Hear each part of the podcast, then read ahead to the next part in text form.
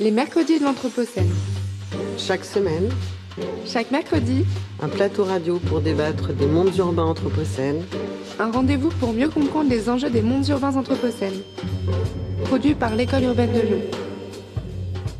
Donc bonjour euh, Pierre Vinclair et Jean-Claude Pinson, nous sommes au mercredi de l'Anthropocène qui en ce moment se trouve à distance vu la situation face au SARS-CoV-2.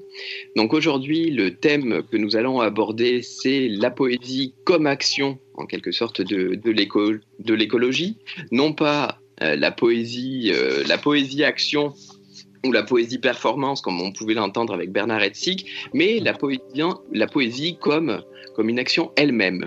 C'est-à-dire qu'on va se poser autant de questions que vous vous êtes posées tous les deux sur quelles sont les relations possibles entre poésie et écologie, quels sont les liens entre la poésie et la nature, peut-elle jouer un rôle euh, dans l'Anthropocène ou comment faire entre l'urgence de l'action et de la lenteur du poème?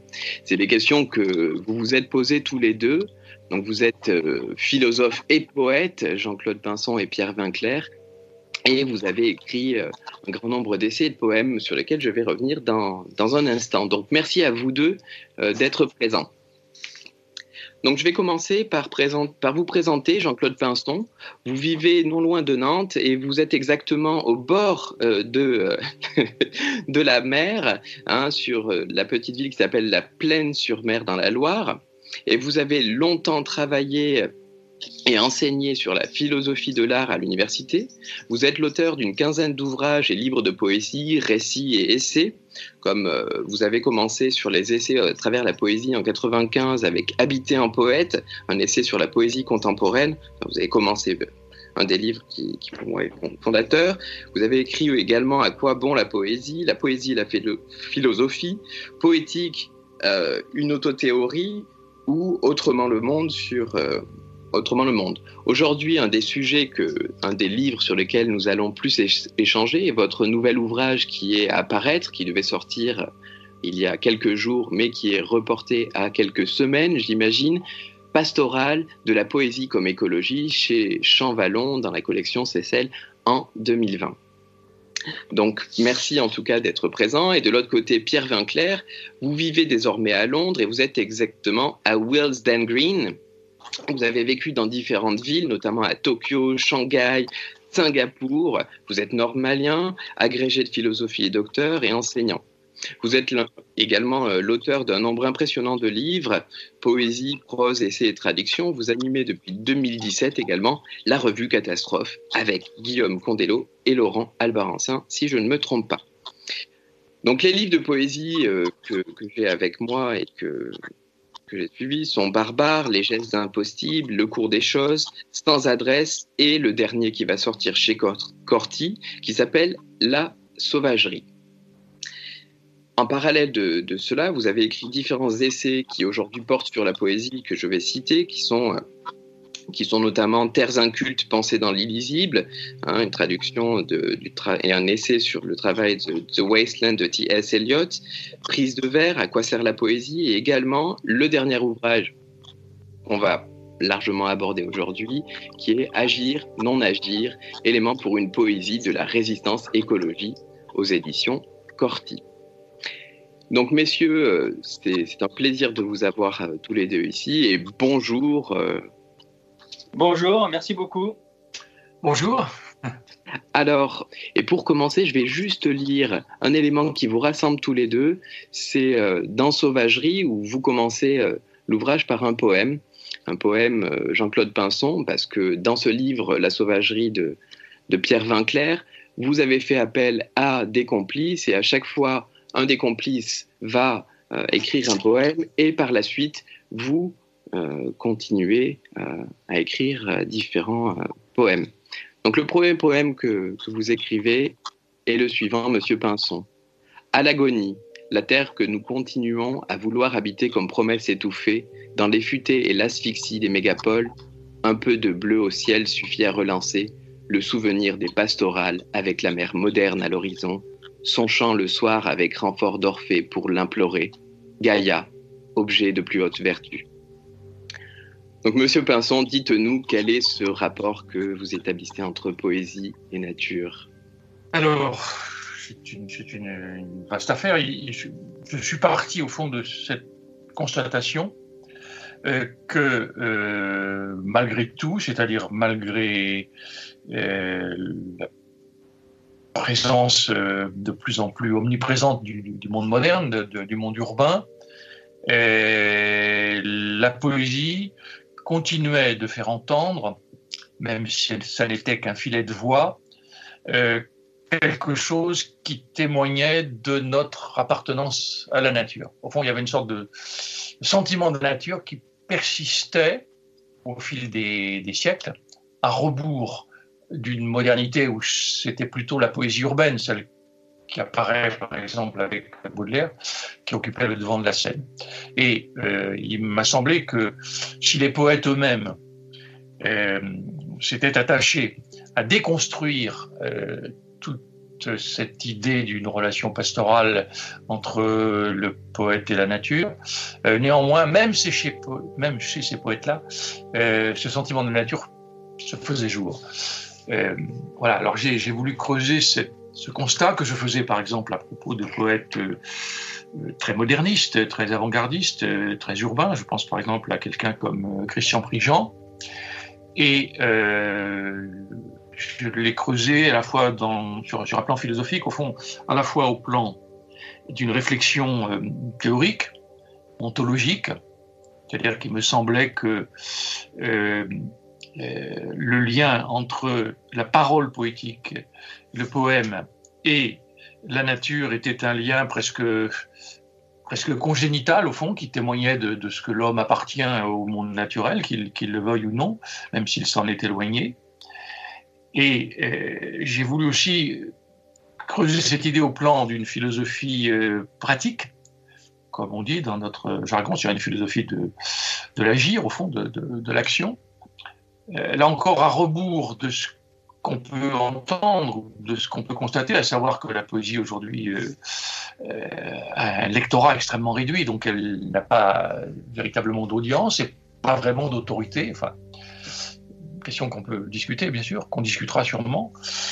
Et euh, il me semblait que ce qui perdurait, ce qui persistait, malgré tout, euh, bien au-delà de, la poésie, des cercles poétiques, des, auteurs de, poésie eux-mêmes, c'était l'idée que s'il y a bien quelque chose qui est désirable pour tout être humain, euh, quelle que soit sa, condition, c'est une habitation de la terre et du monde qui pourrait être une habitation poétique.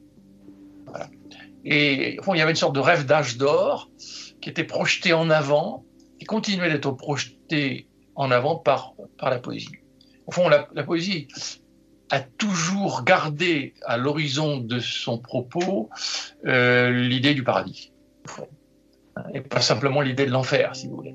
Et euh, alors ça, prend des formes extrêmement concrètes. Ça. Alors évidemment, ça, peut se suivre à la trace dans l'écriture poétique, dans, les poèmes. Euh, je, vais, je vais citer un exemple, si vous voulez. Je suis en train de lire intégralement, j'avais jamais fait cette lecture intégrale, les récits de la Colima de Chalamov.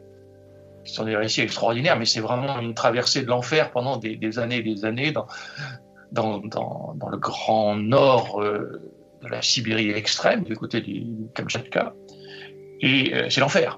C'est l'enfer tous les jours, l'enfer euh, du froid. On y travaille dehors par moins 50 degrés. C'est l'enfer des coups, des, punitions, enfin bref, de la faim. Et néanmoins, à maintes reprises, je repère dans le texte la persistance d'un très fort sentiment de la nature chez Chalamov, même si c'est une nature très hostile, et en même temps, le côté euh, impossible à, éteindre de ce désir d'un autre monde, au fond, euh, où l'habitation de la Terre pourrait être euh, poétique. comme s'il y avait une sorte de promesse portée par la poésie de cette habitation poétique de la Terre qui ne pouvait pas être déconstruite. Hein. La promesse, comme, comme dit Derrida du marxisme, elle demeure, quelles que soient les critiques qu'on fait du marxisme, elle demeure indéconstructible. Voilà, c'est dans ces deux directions que j'ai cherché à réfléchir à la chose. Pierre, peut-être expliquera comment, au fond, euh, grand livre, car je crois que c'est un grand livre pas simplement par le volume euh, des 500 euh, euh qu'il a écrit, mais par l'importance du, propos et puis de la qualité du propos. comment comment c'est né cette affaire? C'est né d'un dialogue entre nous qui ne nous connaissions pas au, tout début. Voilà.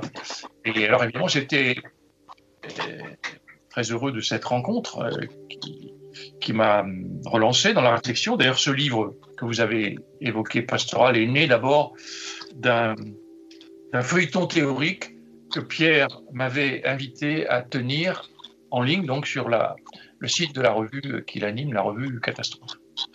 Voilà, donc c'était très stimulant pour moi. En même temps, comme vous pouvez le, constater, les visus ne sont pas vraiment de la même génération.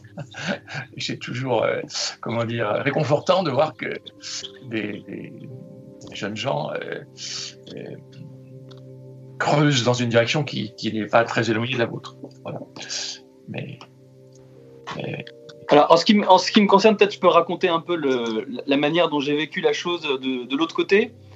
Parce que mon, approche est, je crois, un petit peu différente de celle de Jean-Claude, mais parce qu'elle est stimulée euh, par la réflexion de Jean-Claude, à laquelle j'ai essayé d'apporter une sorte de, réponse. Euh, il se trouve que quand j'ai découvert que Jean-Claude Pinson était en train de réfléchir sur ces questions, on se connaissait pas du tout. Et moi, j'avais pas du tout l'impression, euh, j'étais pas du tout, comment dire, euh, euh, le constat qu'il faisait me semblait, a priori, comme il le dit lui-même, très contre-intuitif par rapport à la poésie moderne telle qu'elle telle qu'elle s'est développée depuis Baudelaire. Et donc j'ai trouvé son, sa thèse très intrigante, la, thèse selon laquelle la, poésie euh, gardait un lien essentiel avec la nature. Et donc d'abord, quand je lui ai demandé d'intervenir dans la revue Catastrophe sous la forme d'un feuilleton théorique, c'est d'abord parce que j'étais euh, intrigué, curieux, et que j'avais envie de voir euh, comment il développerait cette, cette thèse qui me semblait contre-intuitive. Et c'est en, la voyant se développer peu à peu et prendre ses contours multiples que j'ai décidé d'écrire La Sauvagerie. C'est la raison pour laquelle euh, il a été le premier auteur invité et que euh, le premier poème de La Sauvagerie est le sien. C'est parce que La Sauvagerie est en quelque sorte une réponse à, cette provocation de, de Jean-Claude, parce qu'il faut voir que dans le petit milieu de la poésie, sa thèse sonne vraiment comme une provocation. Dire que Christian Prigent, par exemple, est un poète pastoral, c'est vraiment une, énorme provocation. Et, donc, euh, moi, j'ai essayé de répondre à sa, provocation, euh, mais euh, sur, un, autre plan, je dirais, sur, le plan de la pratique. Poétique, l'essai qui accompagne n'est pas un, essai de philosophie, c'est plutôt une tentative de réflexion a posteriori sur ce que j'ai fait dans la pratique. Parce que dans la pratique, pour moi, pour moi, c'est toujours resté une question c'est-à-dire, euh, est-ce que vraiment, euh, aujourd'hui, avec la, poésie comme elle est, avec, les, techniques qu'on a, avec le type de vie qu'on a, est-ce que vraiment on peut proposer une poésie qui soit de nouveau, de nouveau, qui soit à la hauteur des enjeux euh, écologiques qu'on est, qu'on est en train de traverser? Ça me semble pas du tout évident. Ça me semble une question. Et il y a plein de, il y a plein d'éléments dans la réflexion de, de Jean-Claude qui sont restés tout au long de, l'entreprise, euh, vraiment de l'ordre du, défi, de, quelque chose qui me, qui me faisait travailler sans que je sois euh, euh, persuadé que j'arriverais à, à, à, me mettre à ce niveau-là, ou parfois même sans être persuadé que, le, que ce que je faisais était avait un lien avec le, les, choses, les choses dont il parlait. Donc on est, c'est resté un dialogue euh, avec des euh, avec des, des, différences qui sont liées aux différences de statut entre la théorie et la pratique, entre une réflexion ontologique qui se base sur la nature des choses et puis un tâtonnement pratique lié à, à toute la contingence qu'on peut rencontrer quand on écrit un poème qui commence euh, quelque part et puis qui finit on ne sait pas encore où. Euh, c'est forcément un autre niveau que celui d'une thèse qui s'appuie sur des siècles de, poésie. Et donc, euh, donc euh, voilà, pour moi, pour moi la sauvagerie n'est pas une illustration du propos de Jean-Pierre, c'est de Jean-Claude, pardon. Pierre, c'est moi. Euh, c'est pas une illustration du propos de Jean-Claude, c'est plutôt une.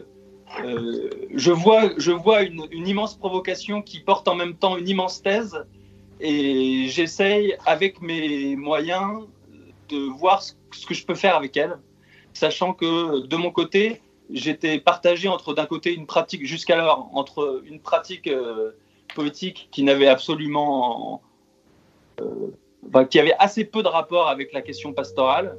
Disons, s'il fallait se catégoriser, je me serais plutôt catégorisé comme un poète urbain, et en même temps, comme un, et en même temps, euh, travaillé par le, désir euh, politique de, euh, de, de, de faire d'une manière ou d'une autre euh, quelque chose pour, dans, dans, dans, dans l'état actuel de, ce, de ce monde qui se délave, ou dans, l'Anthropocène, faire d'une manière ou d'une autre quelque chose qui soit en prise avec, avec ces questions-là. Et, et, le, et la, sauvagerie se situe, disons, disons, la provocation de Jean-Claude m'a permis de, rejoindre, de faire se rejoindre ces deux dimensions, la dimension poésie urbaine et la dimension, euh, disons, euh, politique, qui jusqu'alors restaient dans des couloirs séparés et, qui qui s'étaient pas rejointes.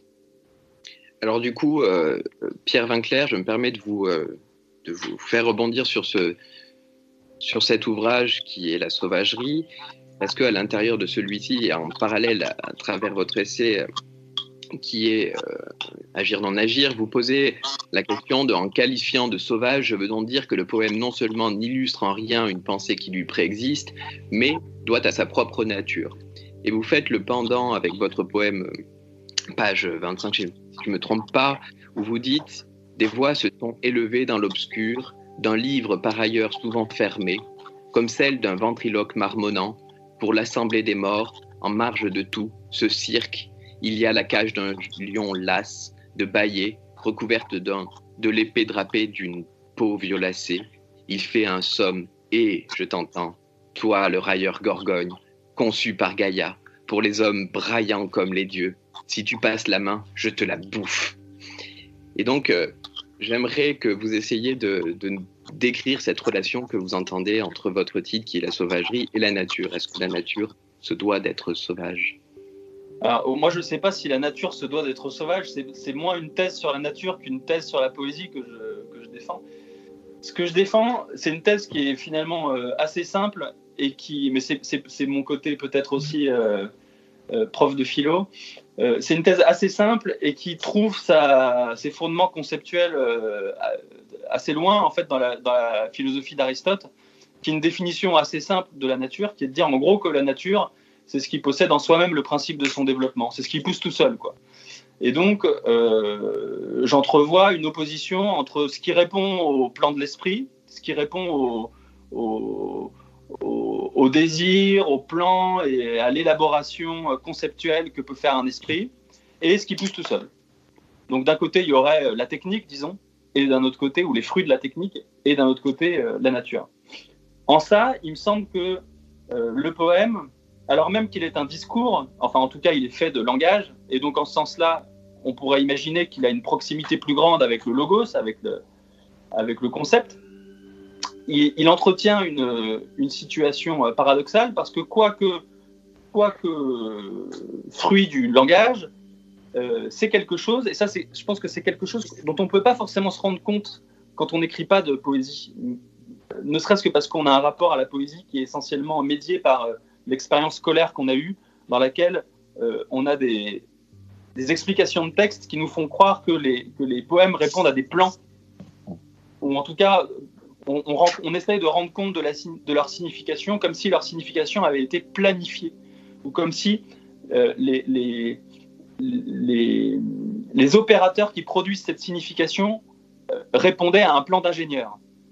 Et l'expérience qu'on a quand on, quand on écrit un poème, c'est au contraire, me semble-t-il, que euh, assez rapidement, et ça c'est une, une, une, idée qu'on retrouve chez Bruno Latour aussi dans, son, dans sa théorie de la fiction, dans euh, l'enquête sur, le, sur les modes d'existence, il dit qu'un personnage de fiction, peut-être ça sera plus compréhensible pour les auditeurs qui ne sont pas forcément habitués à la, poésie, il dit qu'un personnage de fiction, c'est quelque chose qui au début peut-être se construit, mais qui au bout d'un moment apparaît et euh, le rôle du romancier n'est plus que d'accoucher de quelque chose qui est déjà là et qui a sa vie indépendamment de ce que veut en faire le, romancier. Il s'agit pour le romancier simplement d'essayer d'accompagner cette présence de plus en plus forte, de plus en plus puissante, mais qui présence qui n'est pas euh, le fruit de ses décisions.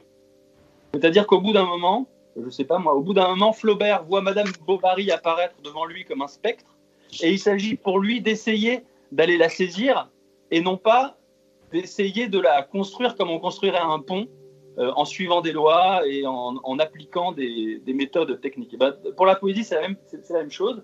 Alors même que c'est quelque chose qui, dépend du langage, euh, il y a quelque chose qui pousse tout seul. Et, le poème est comme, une, est, comme une herbe dans lequel il y a, au début c'est une herbe, euh, avec des mots dedans qui n'ont pas de relief. Et petit à petit, comme dans l'herbe, il y a des choses qui poussent. Euh, l'un va être une fleur, l'autre va être un arbre, l'autre va être. Et il s'agit d'accompagner ces, choses qui poussent, tout en les taillant pour que ça fasse quand même un jardin dans lequel le, le, lecteur puisse, euh, puisse mmh. prendre du plaisir à se promener. Donc, euh, c'est peut-être pas de la jungle, mais c'est de la nature quand même au sens où c'est du jardin. Et de votre côté, comment vous réagissez par rapport à ça, euh, Monsieur Pinson euh, Écoutez, je, j'utilise d'autres métaphores et je recours à un discours un peu différent, mais je, rejoins Pierre, je crois, sur, sur ce point. Et une métaphore qui me paraît intéressante, que j'ai retrouvée chez plusieurs poètes, c'est la métaphore du, du cavalier. Au fond. Euh, le cavalier, c'est celui qui veut maîtriser la monture, euh, qui tient ferme les rênes, mais euh, alors c'est l'usage ordinaire du langage et l'usage philosophique du langage. il s'agit que la raison du cavalier domine la sauvagerie éventuellement de la monture du cheval. Et le propre du poème, c'est précisément d'arriver à lâcher les rênes et donc euh, le mouvement du cheval euh, redevient euh, sauvage d'une certaine manière, tout en néanmoins le guidant un peu. Vous voyez, donc il y a toute cette dialectique, toute cette tension entre la volonté du cavalier de diriger le cheval dans telle ou telle direction et le, mouvement que prend le poème. Il y, a, il y, a, toujours une surprise au fond de l'écriture poétique. Alors, au plan philosophique, j'ai essayé de réfléchir ça en utilisant des catégories euh, que j'emprunte à un philosophe, euh, Renaud Barbaras, quelqu'un qui vient de la phénoménologie et de Merleau-Ponty, qui s'intéresse beaucoup à la question de la vie et de la question, de l'appartenance de, l'humain à la vie. Et, et, Renaud Barbaras distingue le mouvement de la physis, de la nature, au sens euh, à la fois de Gaïa à la Terre, mais aussi au sens du cosmos, du cosmos. Et, il dit, ce mouvement de la vie, je peux le définir comme un archi-mouvement. Un archi-mouvement, c'est-à-dire quelque chose qui est sans cesse en mouvement et qui est, qui est principiel dans le, mot archi. Il y a évidemment le, mot grec arché, le, point de départ. Tout est mouvement euh, dans l'univers et en particulier dans la vie. Ça pose évidemment de, nombreuses questions, comment on va connecter euh, la vie et ce qui n'est pas la vie, mais bon, je laisse ça de côté. Et, dit-il, le logos, euh, le langage de la raison, c'est une sorte d'archi-événement, c'est-à-dire d'événement principiel, fondateur, inaugural en quelque sorte, qui euh, conduit l'homme à faire un pas de côté ou à se mettre à distance par la réflexion, par le langage lui-même, par la mise en ordre de la nature et du monde que permet euh, ce logos, de se mettre un peu à l'écart de, la nature, de se couper de la nature. Et mon, sentiment, c'est qu'au fond, au fur et à mesure que la civilisation euh, humaine se développe, et en particulier au fur et à mesure que l'emprise des sciences et des techniques sur la nature euh, croît, eh bien, toutes sortes de médiations langagières, techniques, etc., s'interposent entre nous et la nature. Donc le sentiment de la nature devient plus difficile et je reprends ce que dit Renaud Barbaras, il y a une exception cependant, c'est la poésie. Dans la poésie, ce sentiment de la nature il y a sans doute d'autres domaines où ce sentiment de nature peut apparaître, mais c'est dans le logos, le langage singulier de la poésie, parce que ce langage est sauvage précisément, que réapparaît euh, ce sentiment de la nature. Et effectivement, sous toutes les latitudes, dans toutes les langues, on, va retrouver ce, sentiment de la nature exprimé par, la poésie. Il y a une sorte d'affection particulière du poème pour, pour cette nature dont nous gardons peut-être euh, la nostalgie. Alors j'avais utilisé aussi un autre concept qui est peut-être un peu difficile, c'est le concept que met en circulation, euh, entre autres, un philosophe italien qui s'appelle Giorgio Gamben, qui est le concept de mosaïque? Alors, qu'est-ce qu'il entend par là? Évidemment, dans mosaïque, il y a à la fois musique, et on sait que la dimension rythmique, phonétique, musicale est essentielle dans le langage poétique, euh, dans les formes poétiques, mais il y a aussi le mot muse. C'est-à-dire que, au fond, l'idée de la muse, si on la reprend, euh, signifie que le poète, Platon dit ça déjà, n'est pas responsable pleinement de son propos. C'est un propos qui lui vient d'ailleurs. Mais cet ailleurs est hors d'atteinte. Et donc tout le travail du poème, me semble-t-il, c'est de se mettre à l'écoute de ce quelque chose d'autre qui échappe au logos ordinaire, qu'on peut renvoyer à l'idée de muse, mais peu importe, enfin, qui est quelque chose hors d'atteinte, qu'on ne peut pas euh, fixer, qu'on ne peut pas ramener au discours euh, logique, au discours euh, rationnel de, la, philosophie. Et de ce point de vue-là, euh, la poésie est attentive, elle prête l'oreille à la muse, là où de plus en plus, avec la surabondance des langages techniques de toutes sortes, nous fermons nos oreilles à ce langage musaïque. Et pour, pour Agamben, qui fait toute une critique de la société contemporaine, nous, nous sommes au fond dans, un bavardage de plus en plus euh, dense. Donc le, poème travaille à rebours au fond de, ce, mouvement euh, de bavardage. Moi, si je peux rajouter quelque chose sur la, question de la, sauvagerie par rapport au poème que tu as lu, euh, Jérémy, c'est que le, point de départ de, la sauvagerie était un point de départ complètement peut-être absurde ou utopique ou mégalomaniaque, on dira ce qu'on voudra, mais c'est une idée poétique qui vaut ce qu'elle vaut et qui est liée à ce que tu disais, c'est que si ça s'appelle la sauvagerie aussi, c'est que l'enjeu, le, l'objet, euh, l'ambition de, la chose, c'était de me servir de la sauvagerie du poème ou de ce que j'imaginais être la sauvagerie du poème pour conserver, faire un, office de conservation de la sauvagerie de la nature, donc par une espèce de métonymie un peu folle, un peu affolée, euh, essayer de d'uploader la sauvagerie du monde naturel qui, qui, subit de grands de grands de grandes destructions et qui est on sait que les écosystèmes sont euh, ravagés, que l'anthropocène signifie précisément ça. Et, et, pour moi, il s'agissait de me dire, tiens, ben, il y a un endroit peut-être dans le dans, dans l'ensemble des pratiques humaines, il y en a une peut-être qui peut essayer de réussir à, uploader cette sauvagerie qui disparaît partout, et c'est le poème. Et, si c'est vrai, si le poème est bien un petit objet sauvage, certes un objet sauvage fait de mots, mais quand même un petit objet sauvage, si cette, si cette identification, quoique folle, est juste, alors il faut la tenter. Et, et, le, et, le, et le travail doit être fait maintenant de transformer de la même manière que on transforme grâce aux outils de la technique l'ensemble des données du réel en données informatiques numériques. Eh bien, j'ai essayé de non pas de numériser la nature, mais de la poétiser en, me servant de, ces, en, me servant de la médiation commune qu'est la sauvagerie pour faire passer dans le livre ce qui, par exemple, les espèces en voie d'extinction qui vont disparaître et auquel j'essaie de redonner une existence, une deuxième forme d'existence dans le livre.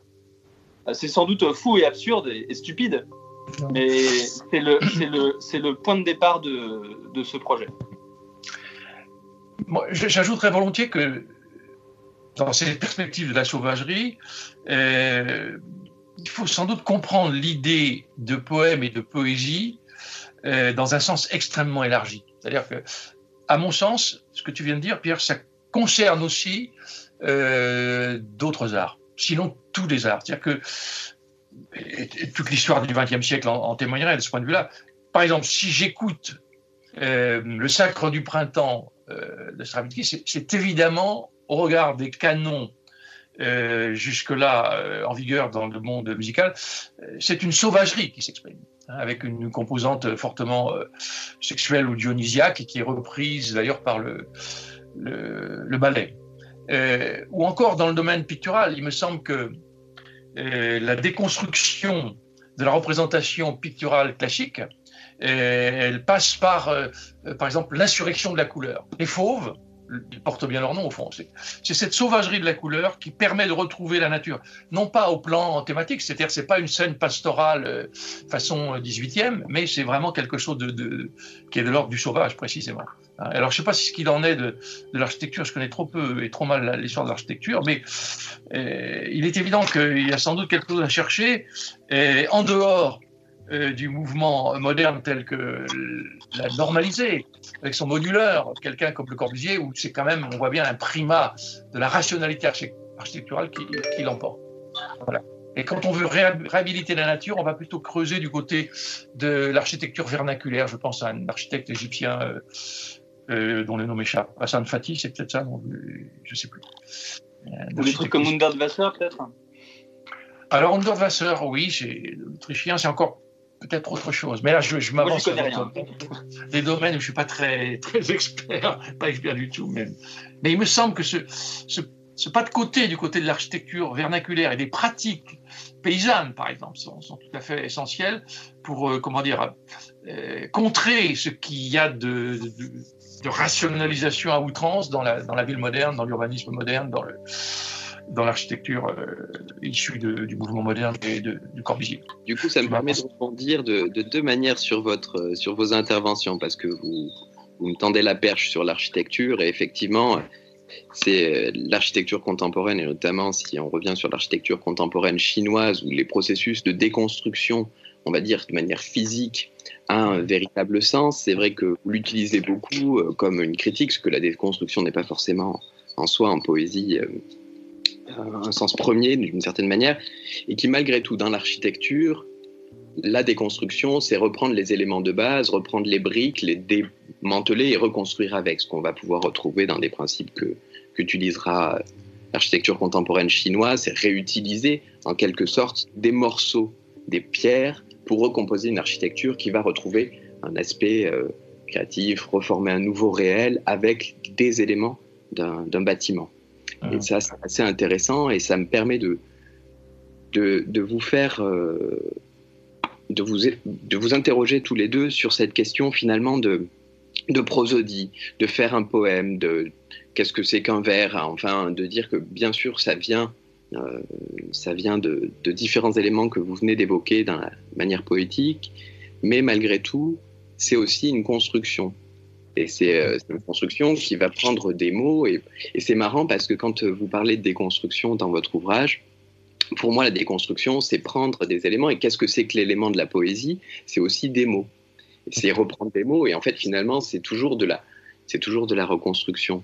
Donc, est-ce que vous pourriez nous parler un peu de cette physicalité, en quelque sorte, de, de, la poésie? Et comment elle se construit? Parce que il y a, y, a, y a, des méthodes. De votre côté, Pierre euh, Vinclair, je sais que vous êtes un, défenseur de, différents styles d'écriture de poèmes, hein, que ça va être de... Vous écrivez même des alexandrins, vous écrivez encore des sonnets, vous écrivez de différentes sortes. C'est en quelque sorte, pour moi, euh, de l'appareillage architectural. Et euh, vous avez parlé aussi de, de, la réponse, que, que l'idée, c'est pas de parler comme un ingénieur, mais comme un architecte. Et effectivement, il y a une manière parfois de construire un mur, et la manière dont on l'aborde n'est pas, n'est pas un problème euh, en soi. Alors, si je peux répondre juste à cette, à cette question-là, sur euh, qu'est-ce que ça veut dire de, la sauvagerie est composée de dizains. Euh, dans ces dizains, un, un, grand nombre sont décasyllabes, rimés. Euh, reprennent les, schémas de Maurice Sèvres. Mon livre d'avant est composé de sonnets en alexandrin, dont la plupart sont rimés, etc. Qu'est-ce que ça veut dire de faire ça aujourd'hui? Et ce qui est sûr, c'est que dans le milieu de la poésie contemporaine, c'est pas le plus, euh, c'est pas le plus courant euh, de reprendre ces formes qui apparaissent à, bien des poètes et, et des lecteurs, oserais-je dire, s'il y en avait, ne soient pas poètes. Euh, c'est pas c'est pas, c'est pas ce qui apparaît le plus courant. Mo- Moi, il me semble que exactement pour la raison euh, que Jean-Claude a dit tout à l'heure, euh, la sauvagerie, si, c'est un lien avec les arts, c'est aussi une manière de, de, refuser l'approche dont on nous sert, qu'on nous sert dans la, dans la théorie, dans l'histoire de l'art et dans l'histoire de la littérature. C'est-à-dire de croire qu'il y aurait une histoire avec des formes qui viennent à une époque, qui se développent et puis qui périssent, et puis que depuis Mallarmé, ça serait la crise de verre et le verre libre serait venu, et après l'écriture automatique. Et il y aurait comme ça une histoire des formes qui se succéderait, et il faudrait, pour écrire des livres intéressants, s'inscrire dans cette histoire en essayant d'être à l'avant-garde pour euh, inventer la poésie de demain qui soit une. Moi, pour moi, ça, c'est une conception complètement euh, d'entendement de, ce qu'est la poésie, c'est-à-dire euh, on réfléchit avec des catégories euh, historiques qui proviennent elles-mêmes d'un logos historique et qui n'ont pas de rapport avec la, avec la question justement de la sauvagerie, qui implique justement euh, le refus des conventions littéraires ou artistiques. Si, si Jean-Claude parlait des fauves tout à l'heure ou de Stravinsky, c'est, il faut, faut pas en faire l'interprétation moderniste, à mon avis, qui est de dire chaque avant-garde est une manière de se rapprocher de la nature de son médium. Ça, c'est l'interprétation moderniste de base. Il me semble que cette interprétation moderniste, elle reste encore dans le cadre d'une histoire des arts euh, qui, est, fabriquée par une, manière non sauvage de voir les choses. Il faut, enfin, disons, c'est pas qu'il faut, c'est que la sauvagerie a lieu, l'art a lieu. L'art a lieu quand quelque chose se dit, se montre ou se fabrique qui ne répond pas au plan de l'esprit. Et vouloir faire de l'avant-garde, c'est aussi un plan de l'esprit. Dire euh, Ah, on ne peut plus utiliser l'alexandrin parce que, euh, c'est- parce que euh, la révolution malarméenne a eu lieu, c'est aussi une idée qui vient de l'esprit, c'est aussi une idée d'entendement. Et euh, il me semble que l'art devient vraiment intéressant quand il refuse ces idées qui viennent de l'histoire de l'art et qui sont de petites idées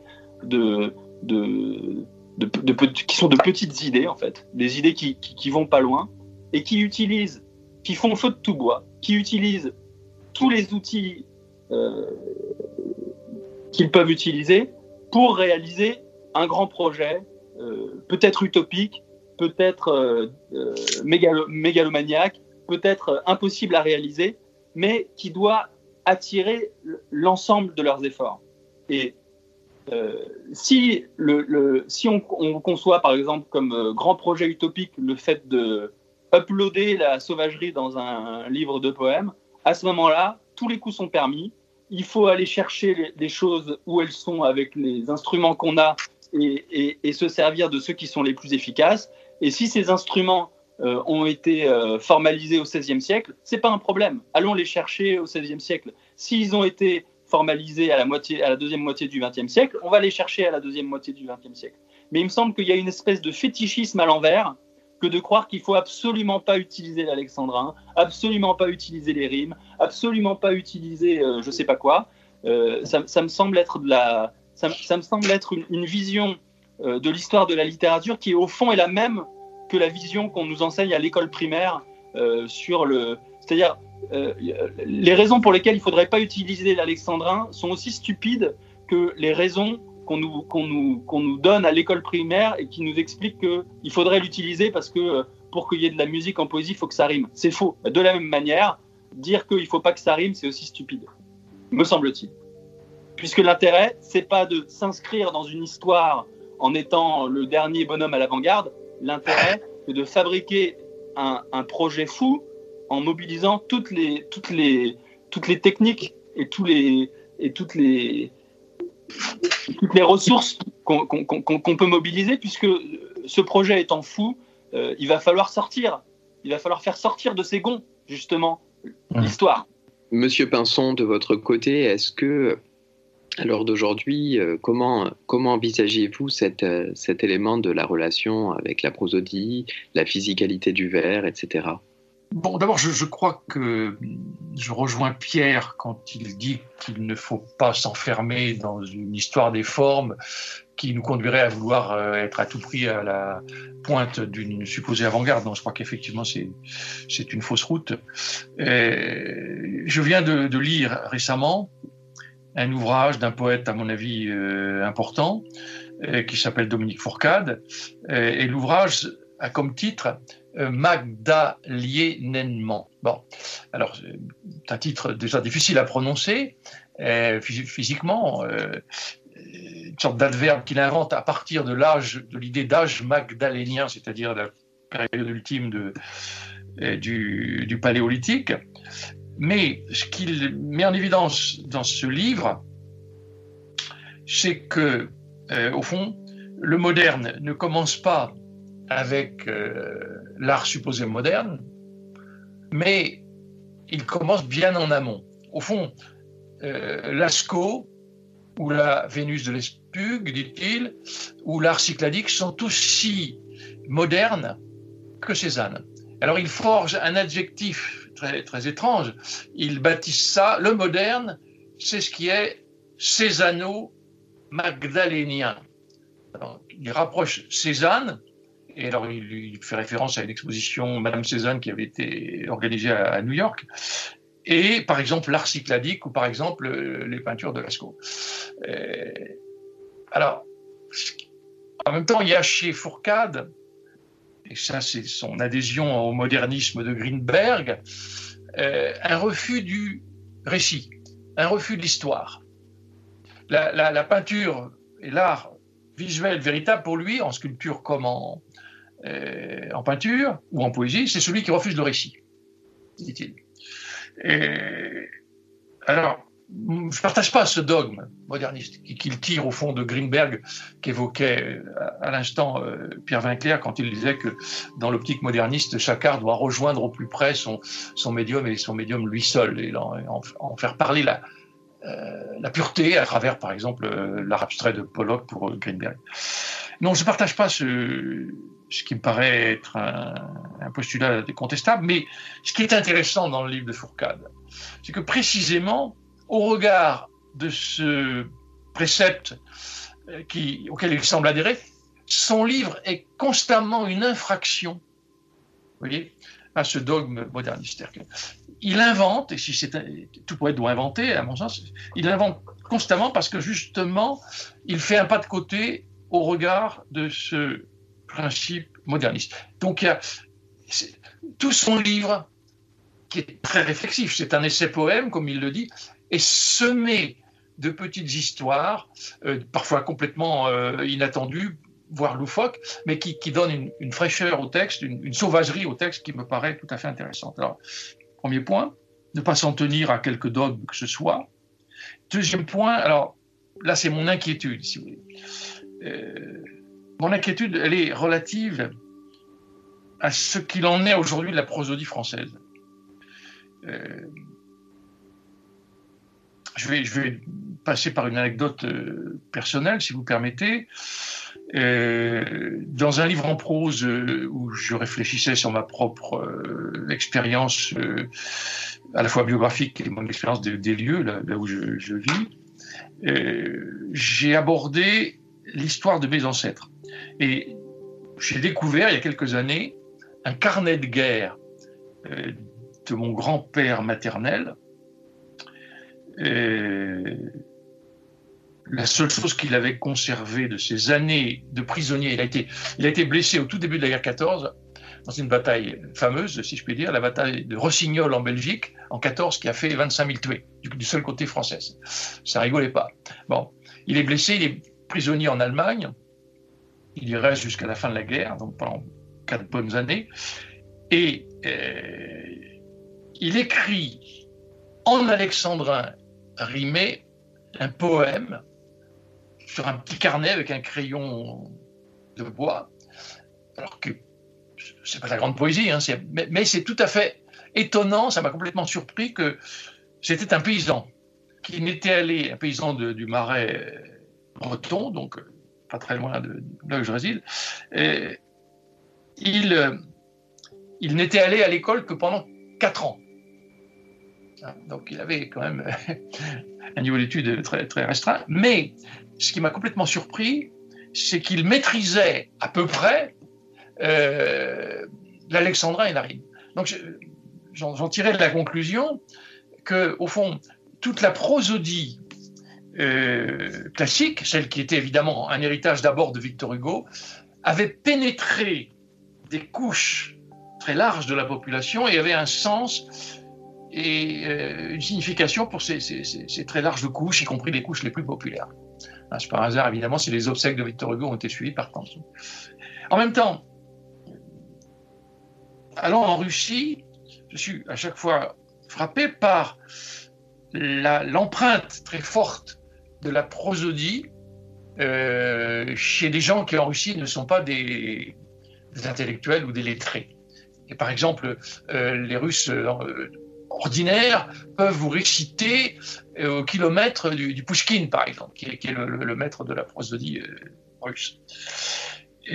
alors je me dis, mais quand je vois notre situation contemporaine, c'est là mon, inquiétude, je, constate qu'il n'y a plus rien de semblable. La, prosodie classique, celle de l'alexandrin, elle n'est plus largement partagée.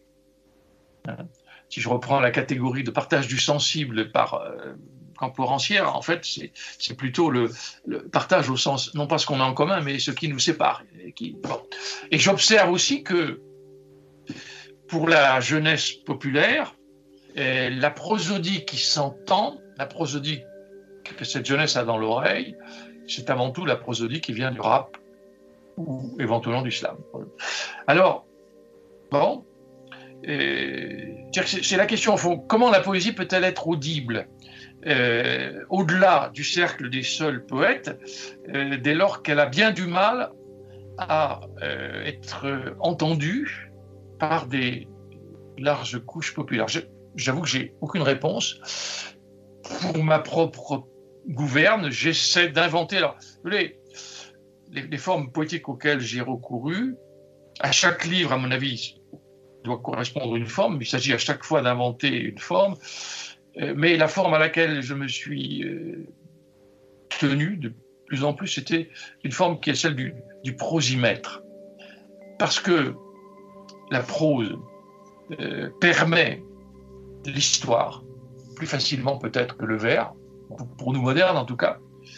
Et puis parce que parfois, la musique du vers est nécessaire. Il y a, un moment dans le développement d'un ensemble euh, où j'ai besoin du vers pour faire entendre quelque chose que la prose, que l'allure prosodique de la prose ne pourrait pas faire entendre. Mais en même temps, je n'ai pas de certitude. Je, ce qui m'a complètement impressionné, je dois le dire, euh, chez Pierre, c'est sa capacité à redonner à la fois de la fraîcheur et du sens à des formes classiques. Et c'est quand même peu fréquent. Que, euh, enfin, me dis-je, voilà des poèmes qui ne me tombent pas du main, qui ne me tombent pas des mains. Mon sentiment, quand même, c'est souvent que, faute d'une prosodie suffisamment inventive, faute, euh, bon, beaucoup de livres, j'arrive pas à aller très loin. C'est l'ennui qui gagne, évidemment. Alors, alors, donc, évidemment, il y a toute une réflexion qui est nécessaire sur le, statut aujourd'hui du vers au regard de son histoire. je, reste euh, complètement euh, tributaire de, la réflexion malarmienne, c'est-à-dire que Mallarmé constate que le vers libre prend de l'importance, lui reste attaché à des formes régulières, mais qu'est-ce qui va advenir? Bon. Et alors, ce qui m'a intéressé dans l'œuvre de Dominique Fourcade que, que j'évoquais euh, tout à l'heure, c'est que euh, il a une formule que je, cite souvent, qui est la suivante. Il dit ce que Mallarmé avait parfaitement resserré, le, le hugolien est quand même un vers qui parfois est très lâche. Il y a toute une emphase, toute une rhétorique un peu, parfois un peu facile. Bon, même si c'est évidemment d'abord magnifique. Mallarmé a resserré tout ça. La forme du vers malarméen est d'une densité rare. comme chacun sait, c'est des poèmes que, dont comment dire, le, sens euh, ne se livre pas euh, immédiatement. En même temps, Mallarmé, avec le fameux coup de dé, essaie d'inventer une autre prosodie. Bon. Mais euh, cette prosodie, me semble-t-il, ne peut être audible que si on la regarde vraiment de très près en, amateur de, poésie. Bon. Alors, Fourcade dit qu'il faut desserrer. Et ce qu'a fait Fourcade, c'est précisément de desserrer la prosodie malarméenne, et c'est ce qui le conduit sans doute à renoncer au vers et à passer au prosimètre, mais, ajoute-t-il, il faut desserrer densément. C'est-à-dire que le poème doit garder cette densité de pensée, de frappe, de musique qui, le caractérise. Alors, là encore, il y aurait sans doute beaucoup à dire sur la comparaison entre les arts, sur le dialogue entre les arts. Je crois qu'évidemment, nous, nous, voyons bien que euh, en musique, un phénomène semblable, une, division, un divorce euh, est apparu entre euh, la musique contemporaine, savante, hein, celle qui vient de la grande tradition de Haydn, Mozart, etc., et les musiques populaires. On voit aujourd'hui que. Alors, ce qui m'a intéressé dans cette perspective, c'est le jazz, parce que je retrouvais la possibilité dans le jazz peut-être d'une reconnexion entre une prosodie musicale, disons, savante, et une prosodie musicale populaire qui venait évidemment de la musique noire, de la musique soul, du, blues, etc. C'est peut-être aussi le cas de la musique répétitive américaine qui, a gagné au fond une sorte de d'audibilité, de facilité d'écoute qui, n'est pas évidente euh, dans ce qui est le, sérialisme euh, d'après Boulez ou avec Boulez. Voilà. Et je crois que la situation de la poésie est un peu celle-là. Alors c'est pour ça que je vous dis, toutes les tentatives qui ouvrent une brèche ou qui jettent plutôt une passerelle entre ces, tout ça, ça, m'intéresse. Et évidemment, il faut, il faut la force d'un thème. Je crois que le grand mérite de, la sauvagerie, le livre de Pierre, c'est il impose la force d'un thème qui est d'une actualité évidemment un peu plus brûlante, et en même temps, il trouve une forme qui a, véritablement un impact. Après. Alors, du coup, par rapport à ce thème, revenons-y, qui est justement le thème, en quelque sorte, également celui de l'écologie et de l'anthropocène de manière générale, comme on retrouve à travers vos deux, vos deux travaux. Est-ce que vous pensez que poésie a un rôle à jouer euh, face aux enjeux de l'anthropocène ou face aux enjeux de, de l'écologie? On va commencer par vous, Pierre Vinclair. Euh, ce que j'aimerais euh, savoir, c'est que effectivement, vous le prenez comme un, comme un thème central hein, qui va être des rapports non humains, non humains. Ça va être sur l'histoire de la décolonisation. On va retrouver le thème des animaux, des sauvages, de, la surexploitation, de l'extractivisme. On va retrouver tous ces thèmes à travers vos poèmes, mais également on voit derrière un appel. Un appel que, du moins c'est peut-être un ressenti que je fais. Vous faites un livre où vous utilisez, comme vous dites, des complices et où très souvent vous faites appel aux poètes sur l'urgence de la situation ce qui est assez intéressant, c'est que vous travaillez sur ces multifacettes. Est-ce que vous pourriez nous en dire plus? Moi, j'aurais deux, deux, réponses à, apporter sur, le, sur, la, sur, la, sur cette question. Euh, je vais commencer par la réponse la plus peut-être la plus enthousiasmante, et puis je finirai par une réponse peut-être plus réaliste. La première réponse, c'est que je dirais que non seulement la poésie a quelque chose à faire par rapport à l'écologie et par rapport à l'anthropocène, mais je dirais même qu'elle doit, elle doit avoir le, premier rôle. Euh, si on tient que euh, le poème est, un, est, est lui-même un élément sauvage, ça veut dire que précisément il peut, euh, il est une forme d'antidote, c'est-à-dire que le discours a produit, le langage a produit deux enfants. Un, un enfant qui est le poème et qui est un enfant sauvage, et un enfant qui est la raison technicienne et qui euh, est une des responsables, sinon la responsable, de l'arraisonnement complet de la nature au, à l'esprit et, et, aux intérêts humains. Il me semble que le, il y a un face-à-face qui peut se jouer entre, d'une part, le poème et d'autre part, disons, la technique. Et que le poème et la technique sont deux, euh, deux attitudes par rapport, à la, par rapport à la nature, deux attitudes qui se font face, qui se déconstruisent l'une l'autre, et que euh, le poème est le, la force première de résistance euh, aux, excavatrices euh, qui sont dans la forêt amazonienne. C'est-à-dire que les excavatrices de la forêt amazonienne n'arrivent qu'en bout de chaîne d'un ensemble de discours qui sont, des, qui sont des discours de la technique, qui sont un, usage de langage, un, usage de langage, du langage lié à la volonté de euh, faire du profit, de rationaliser, etc.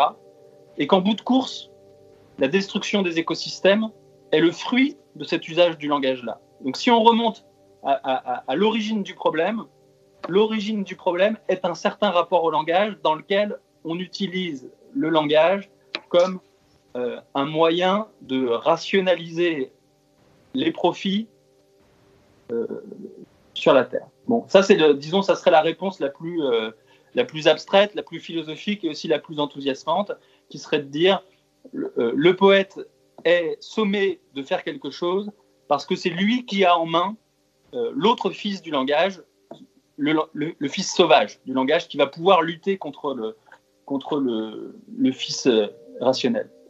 La, deuxième réponse, beaucoup plus humble et beaucoup plus réaliste que je ferai, à ça, c'est qu'il me semble qu'un poète, c'est juste un bonhomme normal et que comme tous les bonhommes normaux, euh, il est sommé en, ces temps euh, particulièrement euh, problématiques de faire quelque chose sur sa vie, d'agir. Et moi, c'est une question tout à fait, tout à fait simple et pragmatique qui s'est posée à moi, qui, est, qui, était qu'est-ce que je peux faire moi dans mon coin pour ne pas ou pour contribuer le moins possible à à ce, à ce, à ce saccage. Euh, et, là, la réponse à cette question, elle est, elle est, toute simple. Euh, je suis un, clampin euh, lambda, un bonhomme normal. J'ai les mêmes outils que les bonhommes normaux. C'est-à-dire, bah, il faut que je trie mes poubelles. il faut que j'essaye de convaincre mes proches de trier leurs poubelles. Il faut que j'ai une consommation responsable. Et si, et si par bonheur, j'ai une petite surface publique, il faut que j'utilise cette petite surface publique pour essayer de convaincre le plus de personnes possible parce que c'est pas à l'échelle individuelle que ça va que ça va se jouer. Et donc, j'utilise la petite surface publique que j'ai, qui est la publication de livres de poésie, en essayant de, faire participer avec moi d'autres poètes qui ont eux-mêmes une petite surface publique qui fait que nos surfaces publiques se multiplient les unes les autres, avec, avec l'espoir que à la fin, si vous voulez, c'est la, même logique que We Are the World on, met des gens qui ont chacun un, petit, un petit faisceau d'exposition et on essaye que bah, si on en met 20 qui chacun peut, peut, toucher 500 personnes, à la fin, on touche plus de personnes. Donc, donc la raison pour laquelle il y a plein de poètes dans ce, dans ce livre-là, euh, c'est celle-là, c'est lié au fait que bah, on, est des clampins. Comme tous les clampins, il faut qu'on ait le plus d'influence possible sur nos clampins contemporains. Et pour ce faire, bah, on, fait une petite œuvre de propagande euh, de prosélytisme euh, écologiste, voilà. Alors du coup, peut-être je, vais, euh, il faudrait peut-être lire un de vos poèmes du coup par rapport à ça, ou par exemple, je pourrais euh, dire le 204 où vous dites secourir les espèces l'une après l'autre dans un poème est sympathique, mais aussi payant qu'écoper sa barque avec une écuelle trouée. Ohé, l'arche coule, il faut être efficace. Désolé, poète, qui tweetait sur la vertu de l'inutile et vice-versa. Si du cheval de Troie sort la constitution d'Athènes, comme l'a montré Florence Goyer, pourquoi ne pas dresser une machine cavalière à réfléchir sans concept? Et de votre côté, euh, du coup, donc voilà un poème qui pour moi parle beaucoup de, cette relation-là que, que, vous venez d'évoquer.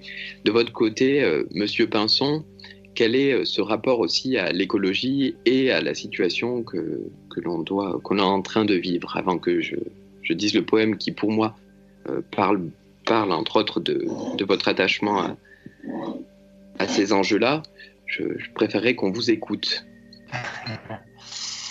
Alors écoutez, euh, ce en quoi, euh, de façon la plus massive peut-être, euh, la poésie peut rejoindre la préoccupation et l'action écologique, il me semble que c'est peut-être comme ce que on pourrait appeler une, poésie du dehors, c'est-à-dire une poésie qui n'est pas dans le texte, dans la performance, mais qui cherche à s'inscrire dans la vie. Alors, si vous voulez, c'est ce que j'appelle, euh, en mettant un grand i au mot idée, l'idée poétique. Je crois que il y a la poésie, mais il y a aussi, euh, pour chacun, au fond, pour l'homme ordinaire, une certaine idée, un certain idéal euh, qui renvoie à ce que j'évoquais au début, c'est-à-dire la perspective d'une habitation du monde qui serait poétique, d'un ethos, d'une forme de vie qui serait davantage poétique. Et de ce point de vue-là, j'ai été très intéressé par toutes les expériences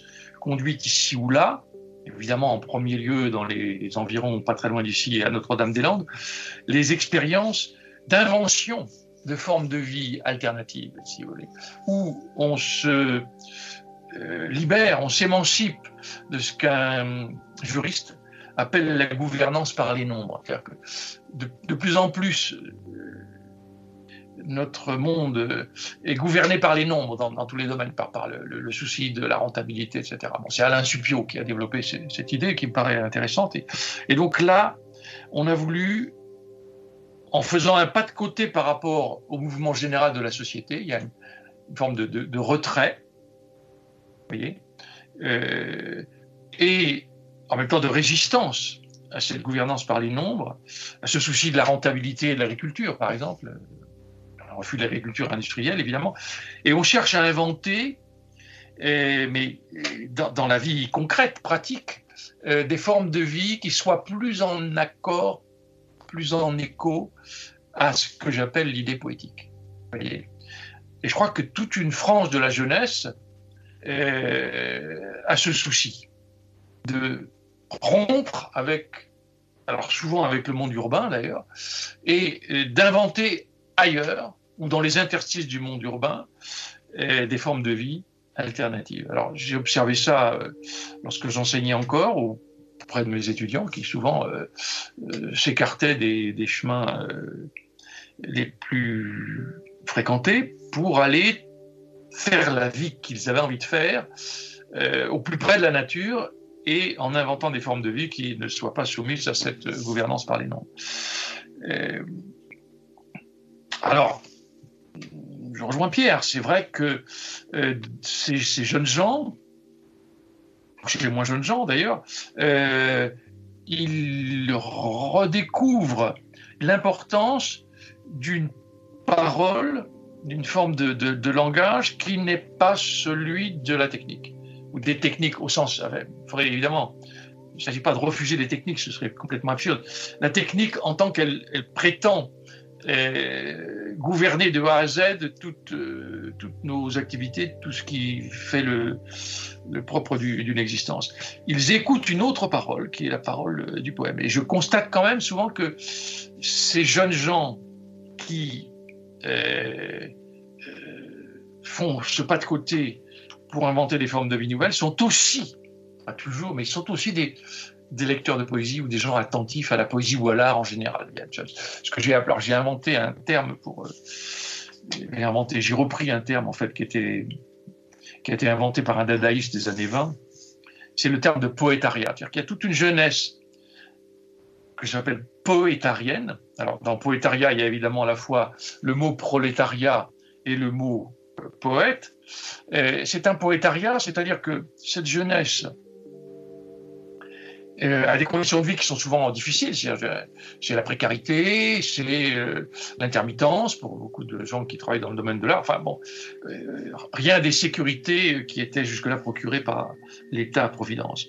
Et puis en même temps, il y a chez eux un souci de créer, hein, de ne pas simplement laisser sa vie se dérouler selon les, schémas euh, dominants dans, la société d'aujourd'hui. Et l'invention, la création, la poésie, elle, elle s'exprime pas seulement par le moyen du langage, mais par le moyen de tous les arts et par les moyens aussi les plus ordinaires, c'est-à-dire euh, l'aménagement d'un espace où vivre, euh, la culture d'un jardin, euh, voilà, la construction d'une habitation qui, comment dire, est faite avec les moyens du bord, par exemple. Voilà comment je vois l'action poétique au, plus près de la préoccupation écologique. Alors, évidemment, ça, ne résout pas la question du. Je vois bien qu'il y a des passerelles, mais ça ne résout pas la question du lien entre euh, la parole poétique et euh, sa capacité à être entendue bien au-delà de, ce seul poétariat ou du seul cercle des poètes. Mais c'est déjà pas mal qu'elle soit entendue et qu'elle soit présente et importante pour le poétariat parce que le poétariat est plus large que le seul cercle des, poètes. Alors du coup, euh, je me permets de lire ce poème que, que j'ai sorti des, broussailles, en quelque sorte, que vous avez écrit dans Laus au bord de l'eau en 93, qui est... Euh, c'est un texte qui commence comme celui-là.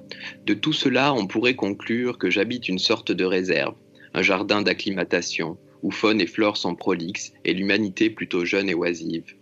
En somme, un coin de paradis, au bord d'une rivière paisible, un lieu d'éternelle jouvence. Et en effet, certains matins de mai, sur le sentier dont j'ai parlé plus haut, c'est comme si tout reposait pour jour dans la gloire d'un microcosme préservé des plaies ouvertes et bruyantes qui font le désordre méchant des banlieues. Et l'on croit avancer sous l'arc de triomphe de la végétation où pleut à flot la lumière qui démultiplie le foisonnement des feuillages qui s'enchevêtrent.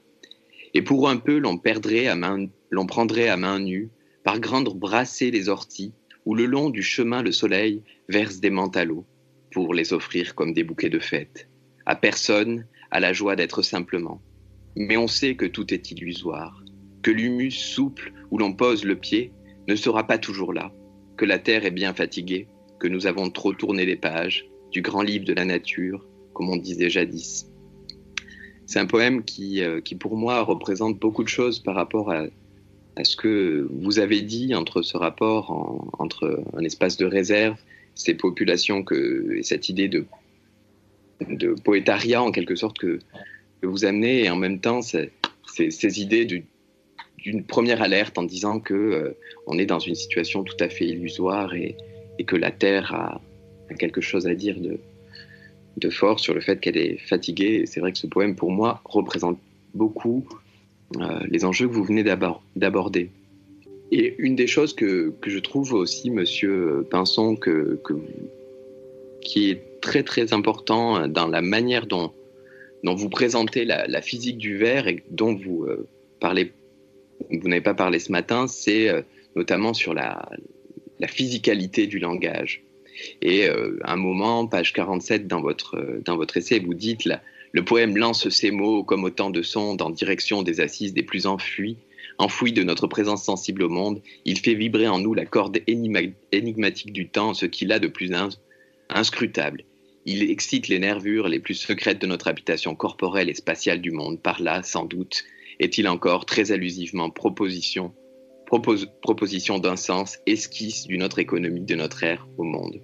Et c'est assez fort parce que du coup, vous utilisez les mots comme lance, vous utilisez vraiment tout ce côté euh, physique qu'on retrouve également dans, dans le travail de, Pierre clair Et l'action, c'est aussi une physicalité. Moi, je sais que j'aime bien aussi ce que va dire Bailly sur le côté euh, tout à fait matériel du langage. C'est-à-dire que déjà, un mot, c'est ma langue qui va claquer à l'intérieur de ma bouche, qui a une physicalité qui rentre dans ton oreille, qui va taper le tympan.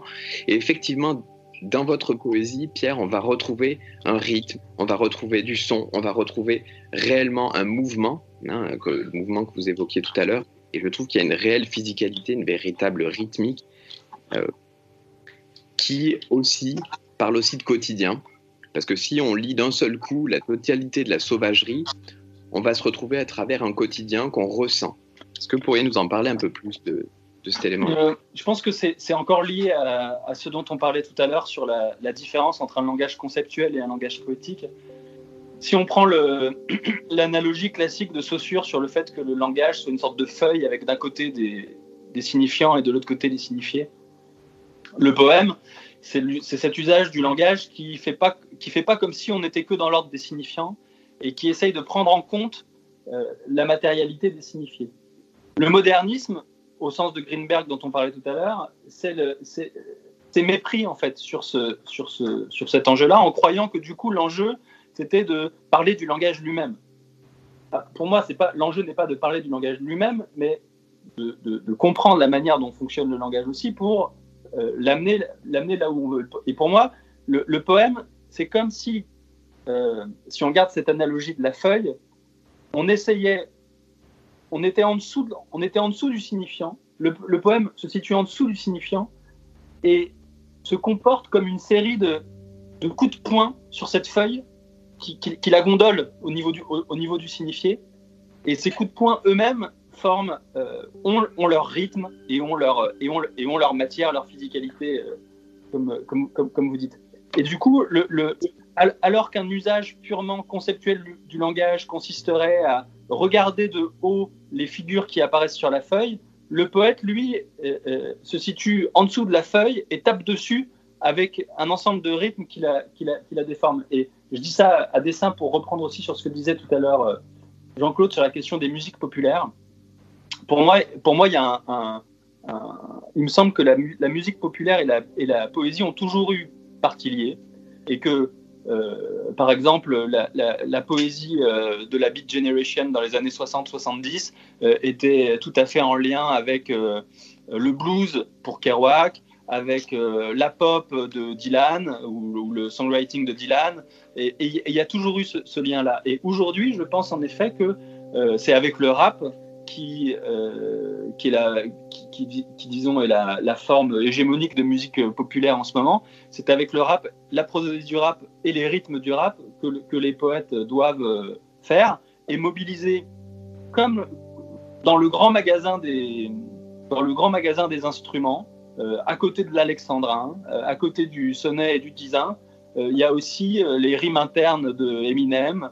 Euh, il y a aussi la manière dont les rappeurs posent l'accent tonique sur l'avant-dernière syllabe. Il y a aussi, et, moi, en tout cas, moi, dans mon, dans mon, dans mon bric-à-brac personnel, j'utilise beaucoup le, les, rythmiques du rap, du jazz, et il y a beaucoup de disins qui ont été écrits sous perfusion de, sous perfusion de, de hip-hop. Donc, euh, donc euh, ça, me semble, ça me semble lié à ce qu'on qu qu'on disait, euh, à ce qu'on disait tout à l'heure. Eh bien, merci à vous deux. Je pense merci. que c'est très pertinent, notamment dans, cette, dans ce moment de, de, confinement, de se replonger dans la poésie et dans la lecture de poèmes, parce que c'est dans ces espaces-là, comme vous voulez de l'expliquer, que qui, se, qui, qui s'invente un autre monde, qui s'invente d'autres émotions et que qu'on qu se doit de partager et qu'on se doit d'essayer de comprendre chacun de son côté. Merci bien à vous deux. Merci beaucoup. Merci. Voilà. Merci beaucoup. All these accidents that happen follow the dot. Coincidence makes sense only with you. You don't have to speak. I feel.